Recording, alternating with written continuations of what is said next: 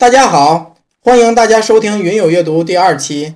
今天我邀请到了一位新朋友，和我共同来完成这一期节目。柳柳，和大家打个招呼吧。云友阅读的听众朋友们，大家好，我是柳柳，是云友阅读的新听众，很开心能够参与到这期节目中来。可能大家对我还不太熟悉，希望以后的生活中有机会认识到你们中的每一位。下面就有请王卓为我们揭晓这一期的神秘嘉宾吧。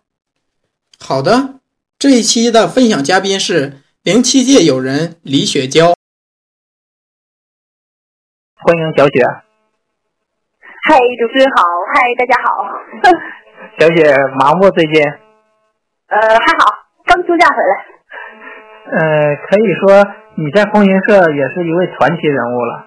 呃，都参加过哪些活动呢？呃，参加过冬训啊，然后登雪山呐，社会实践啊。哦，我好像确实参加了好多活动啊。现在还记忆犹新，是不是？对呀，我觉得上学能够参加风云社，然后能够跟大家一起参加那么多活动，觉得是对到现在为止最幸福的事情。那现在毕业工作了是吧？对呀。现在近况怎么样？嗯，挺好的。我觉得有一份工作，然后可以基本养活自己，觉得很开心。那是否还现在还经常读书呢？嗯，会有，不不过我读的小说比较多了。呃，也也会读，也会有，因为有看到大家有分享的书，然后我也会看，也也会看一些，也会看的。那小雪今天为我们带来的是哪几本书啊？呃，我今天给大家推荐的书有韩寒写的《长安乱》，呃，有《凤求凰》，还有呃啊《潜规则》，还有一本是《穆斯林的葬礼》，这四本书。如果在四本书里面让你主推一本，你会选择哪一本呢？嗯，就我目前的呃情况来说，我会想推荐大家。呃，推荐给那些还没有毕业的孩子们看呢，看《潜规则》；然后推荐给广大女生看呢，看《凤求凰》；然后剩下两本，我觉得应该大家都可以看一下。哎，太感谢小雪了。呃，小雪为这次阅读也是付出了很多，精心准备了好久。啊，她给我们带来的这几本书到底怎么样呢？这些书在她读的时候都给她什么感受呢？他通过分享这几本书是为了让我们学习到什么呢？那么接下来就有请小雪为我们分享她的云友阅读。有请小雪。各位云友，大家好，我是零七级的李雪娇，大家也都愿意叫我包子。上学期间曾经活动于风云社的办公室部门，现在毕业了，工作于首农畜牧发展有限公司。实际的工作内容呢是养奶牛啊。每天奔跑于奶牛的各个运动场，呼吸着略带牛粪味的但比较清新的空气，生活很规律，贴近大自然。嗯，说来惭愧，最近没有好好的读书呀，所以推荐给大家的书呢，不是年代久远，就是略显低俗，大家听一听，笑一笑就好啦。我推荐的一共有四本书。分别是《长安乱》《凤求凰》《潜规则》和《穆斯林的葬礼》。说到《长安乱》呢，遇到它绝对是偶然，完全顺藤摸瓜似的，而且顺的是四姑娘的藤。可见我是在初高中的时候看的，所以有些评论会显得粗俗，大家凑合着听吧。《长安乱》一部武侠小说，一个身世古怪的小和尚释然和青梅竹马的喜乐。骑着名叫小扁的小驴，拿着一把绝世宝剑，一起闯荡江湖，历经数劫，最终归隐山林。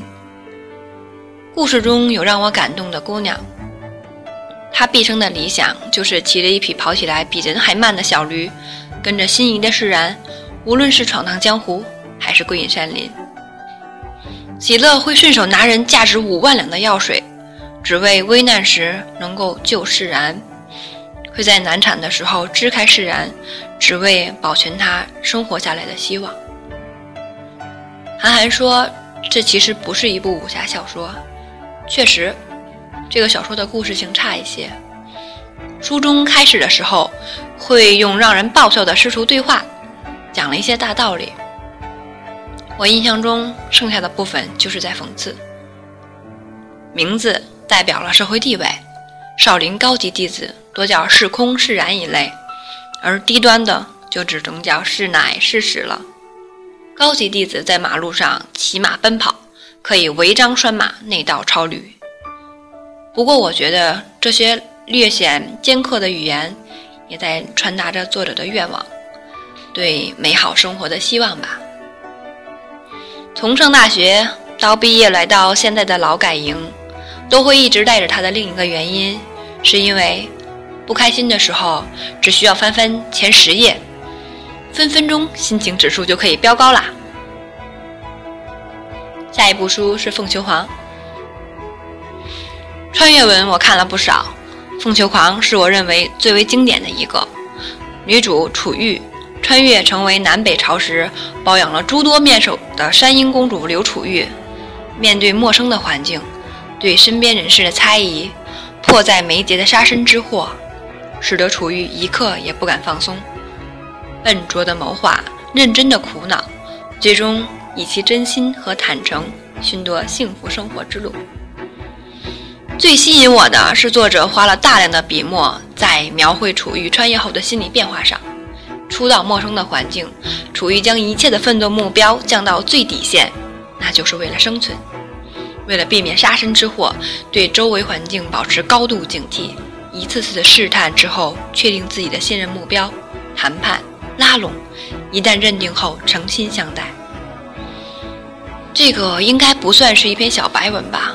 从始至终，女主一直保持着超强的理智，积极应对环境。可能因为我这个人比较懒惰、被动吧。本着自我批评的精神，应该学习小楚同志积极适应陌生环境的宝贵精神。穿越也是到了陌生的环境，陌生应该是我们每个人都会遇到的，都必须克服的吧。潜规则。这本书是在茫茫书堆中我翻到的，看着书名，以为会是一大通道理的讲啊讲，翻开来看，原来又是一本故事书。书中以中国历史故事为例，讲述了历朝历代各个社会群体的潜规则，比如老百姓是冤大头，赈灾拨款被层层剥削啊；皇帝也是冤大头，会被朝臣宦官骗得团团转呐，比如。新官堕落定律，一颗清廉的心却最终被污染。监狱也是分等级的呀。还有，贪污腐败是历来就有的。我不想教坏大家，也不是在宣扬不正之风，只是希望无邪的孩子们在临毕业之际能看一看，对某些社会现象有一些认知，多一点心理准备。法律体系会健全，守法意识会增强。但我相信，社会总会有人质的成分在。最后一本书是穆斯林的葬礼。我记得曾经有人推荐过这本书吧？这个应该是我看过的最正统的一本书。现在回想起来，满满的都是爱。故事开始于二十世纪初，故事中有韩子琪与梁冰玉、韩新月与楚老师这几个人的故事。他们分别代表着不同年龄、不同社会阶层，在不同的时代背景中发生的爱情故事。新月与楚老师的爱是那么文明，因为都喜爱英语，想做翻译，慢慢走到一起。韩子琪与梁冰玉，战争纷乱年代的爱情，也有自己的一番波澜。除了这些，还有母亲对儿子的百般呵护，父亲为了女儿的委曲求全，亲情很伟大。这些都很美好。虽然按照剧情发展来说，这是一部悲剧，但我觉得他们最少都是有付出过真心的。没有爱、没有感动的生活，将会是多么的漫无目的、无力和无聊。长大意味着要承担，不能说走就走，由不得轻易放弃。支持我不断走下去的动力，是出于对亲友的爱，还有对美丽生活的热爱。哪怕明天只想要一只耳机，生活要懂得珍惜，勉励自己，与大家共勉。好啦，以上是我推荐的书目。我看的书种呢比较单一，统称为小说。看到小说就迈不动步了。